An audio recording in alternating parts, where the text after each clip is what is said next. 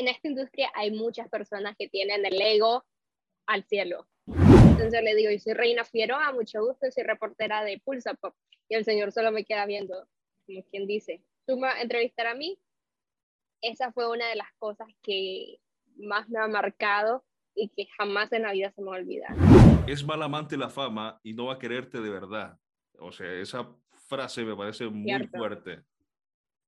Cierto. Y más nosotros que trabajamos en esta industria, sabemos que a veces como que se acerca a personas solo por interés. Es mal amante la fama y no va a quererme de verdad.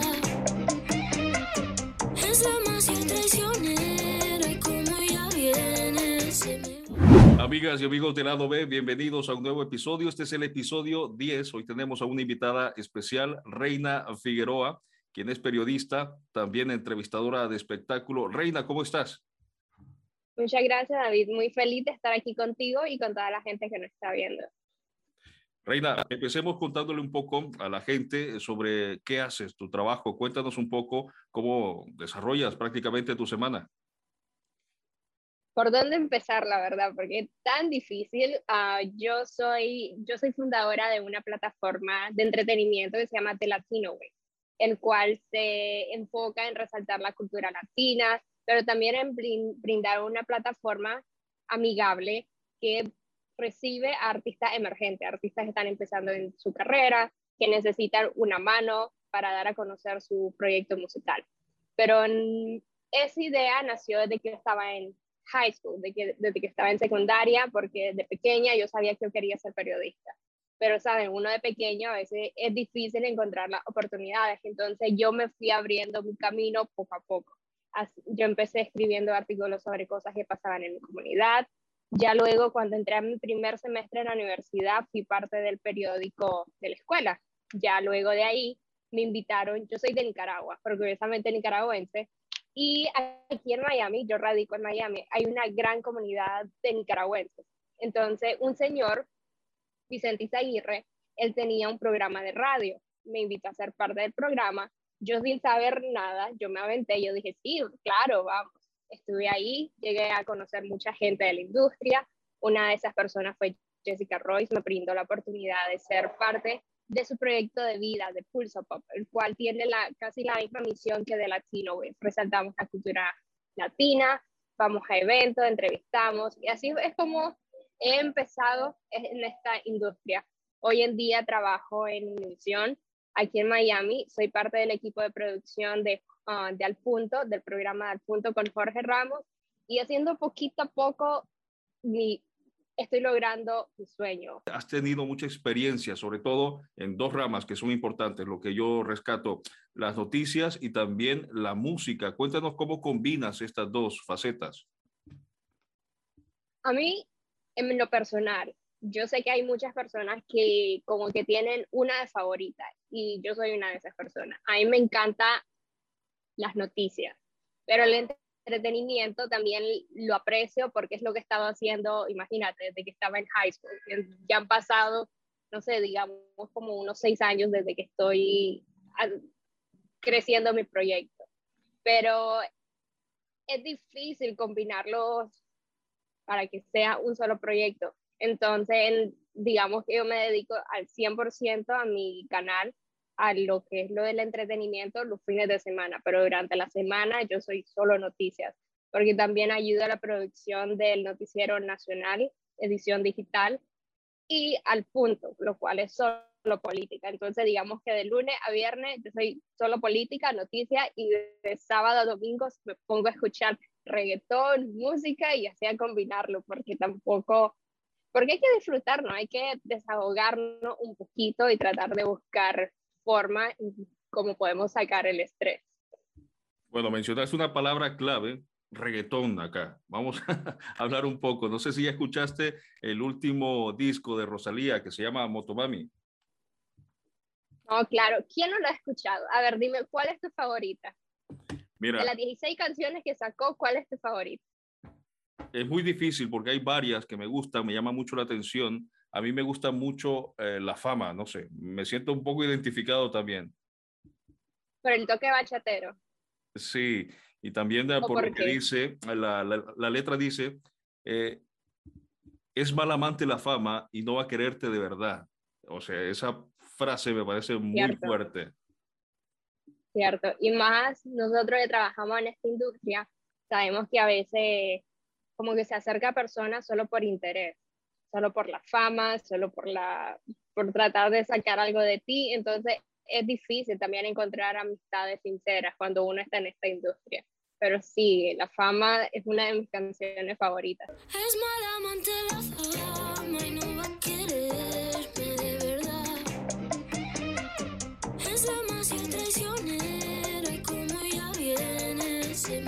También yo tengo tres en realidad, las cuales las tengo en replay, que no me las puedo sacar de la cabeza. Candy, La Fama y Bulerías, la cual tiene ese, todavía esa esencia de flamenco que Rosalía se a todos conocemos a Rosalía por el flamenco. Sí, con ese disco maravilloso del mal querer. Y recuerdo que hace poco, justamente cuando sacó este disco, eh, Motomami, le preguntaban en una entrevista, ¿no tienes miedo de, defraudar a tus seguidores porque eh, en el disco anterior hacía flamenco y ahora estás haciendo más uh, reggaetón, más género urbano? Y me gustaría que escucháramos y viéramos qué fue lo que ella respondió. ¿No tienes un poco de, miedo o de temor de, poder defraudar a lo mejor o que haya gente que no entienda este nuevo disco porque no se parece mucho al anterior. Yo es que, Pablo, está hecho desde el cariño, está hecho desde el amor, está hecho desde las ganas de, de, de seguir experimentando. Yo siempre he hecho los discos desde ahí y al final, aunque estoy usando códigos diferentes o estilos diferentes, el lugar desde el que está hecho es el mismo. Bueno, Reina, ya escuchamos lo que dijo Rosalía ¿Qué piensas tú de, este nuevo disco? Bueno, en realidad yo pienso que ella es una persona que no tiene miedo a reinventarse, no tiene miedo a romper esquemas, porque eso es lo que ella estaba haciendo desde que todos la, la, conocimos por primera vez. Ella es una de las personas que le encanta mezclar géneros, ahorita este nuevo álbum ha estado recibiendo muy, buena, muy buen recibimiento, pero a la misma vez muchas críticas. Pero yo pienso que ella es una de las personas que no tiene miedo a hacer cosas nuevas. Qué interesante este punto que tocas y que me parece bastante bueno porque habla de reinvención. Lo discutíamos y lo decíamos antes de, este podcast, de cómo reinventarnos nos lleva siempre a estar presentes eh, y eso de alguna forma es lo que veo en Rosalía, esa constancia. Hay un interés bastante interesante porque si te das cuenta, en cada disco va reinventándose, va conociendo, explorando nuevos géneros y hay una intencionalidad, incluso un concepto musical. No sé si lo ves tú así. No, sí. ella, todos nosotros la conocemos por, esa, por eso mismo, por la esencia flamenca que ella tiene en su, en su música en cualquier proyecto que haya lanzado siempre está como esa esencia. En este, en este álbum está Bulerías, en el cual todavía sigue conservando eso, lo que lo hace ella única. Pero también yo me he puesto a pensar de que ella como que le gusta experimentar muchas cosas por esa misma razón, porque nosotros la tenemos en esa cajita de que, ay no, Rosalía se caracteriza por ser una artista que solo hace flamenco, entonces ella también está tratando de salirse de esa cajita y demostrarnos a todos nosotros de que ella es mucho más que una artista que tiene esa esencia flamenca. Ella una vez comentó de que el flamenco es un arte masculino por, por tradición. Y entonces también ella ha demostrado que el flamenco no es solo para los hombres, que también las mujeres pueden ser exitosas cuando ah, hacen un performance con ese género. Qué interesante esa parte, porque de hecho creo, lo veo mucho, ese concepto el concepto del empoderamiento de la mujer en este nuevo disco, el, el hecho de cita, incluso el, el, título Motomami, que es, tiene mucho que ver con eso. Veo también mucha influencia de la cultura japonesa en este nuevo disco, que me parece muy interesante. Si tú tuvieses la oportunidad en algún momento de entrevistar a Rosalía, ¿qué le preguntarías? Mira, a mí cuando hay un artista, un, uh, cuando entrevisto a un artista, no solo me gusta enseñar a mi público el artista, por ejemplo, J Balvin. Todos nosotros sabemos quién es J Balvin, pero no sabemos quién es José. Entonces, si yo tuviera la oportunidad de en el futuro, lo cual me encantaría de tener una conversación con Rosalía, yo le preguntaría qué, le, qué consejo le daría la Rosalía de hoy a la Rosalía de chiquita, cuando ella tenía seis años y ella se, se imaginaba de que iba a llegar a tener todo este éxito. Porque esas son de, un, de las cositas que a mí me gusta resaltar, porque no todos los periodistas se toman el tiempo como para preguntar, como para hacerlos a ellos reflexionar sobre su carrera. Esas son las cositas que me gusta resaltar porque ahí es donde conocemos al verdadero artista y el por qué hoy en día están con todo el éxito que hoy tienen. Y de hecho es una pregunta bastante profunda, me, me, llama mucho la atención y me recordó, no sé si has escuchado, hay una canción de Rosalía que se llama Si tú supieras compañero, donde incluso en el intro de esta canción pone el, un audio de ella leyendo, aprendiendo a leer básicamente. Entonces, de alguna forma, la infancia también está presente en todo e, este proceso que ha sido musicalmente para ella.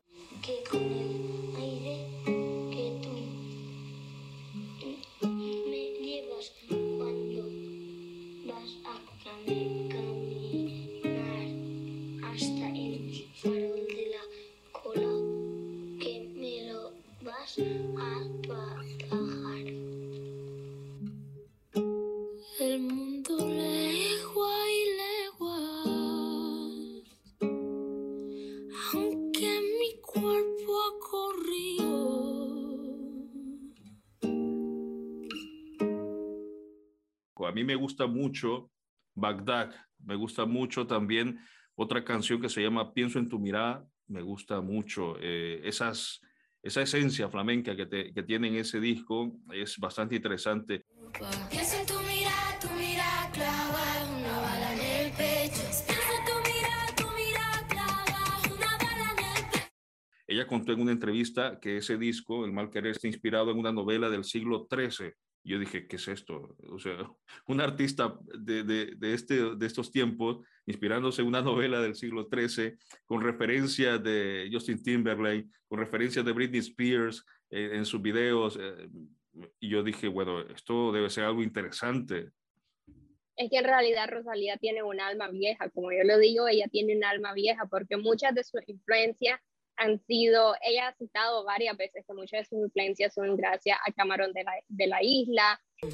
sobre la guantanamera, llevo camarón en la guantera de la isla, pa' mi gente y luego a mi manera, flores azules y quilates, y si es mentira que me mate, flores azules y quilates, y si es mentira que me mate. A Jean Blake, a la niña de los peines, y hoy en día también es como tratando de agarrar, de acogerse un poquito a la, a la música urbana. O sea, eh, hemos visto poco durante el tiempo cómo la Rosalía está haciendo una transformación en su carrera. De esa muchachita de, uh, del alma vieja a una muchachita que hoy en día solo quiere hacer reggaetón.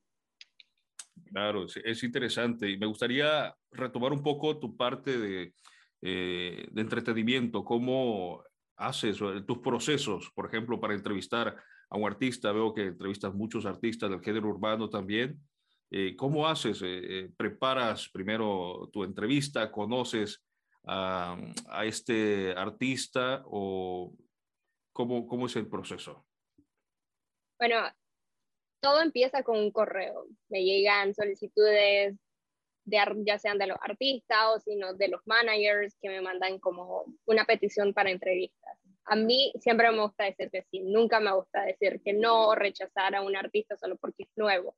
Al contrario, esa es la razón por la cual The Latino Wave está acá, que es para brindar ayuda a los artistas emergentes. Entonces todo empieza con un correo, ya luego que nos coordinamos la fecha y la hora y el día y todo eso, empiezo a leer sobre ellos, porque tampoco me gusta eh, tirarme y solo em, hablar con la persona y preguntarle preguntas muy genéricas como qué estás promocionando o cómo fue la producción de tu tema. Me gusta aprender un poco sobre la historia de la persona a la que voy a entrevistar, porque como les digo, me gusta resaltar la, lo humano y no solo el talento que ellos tienen.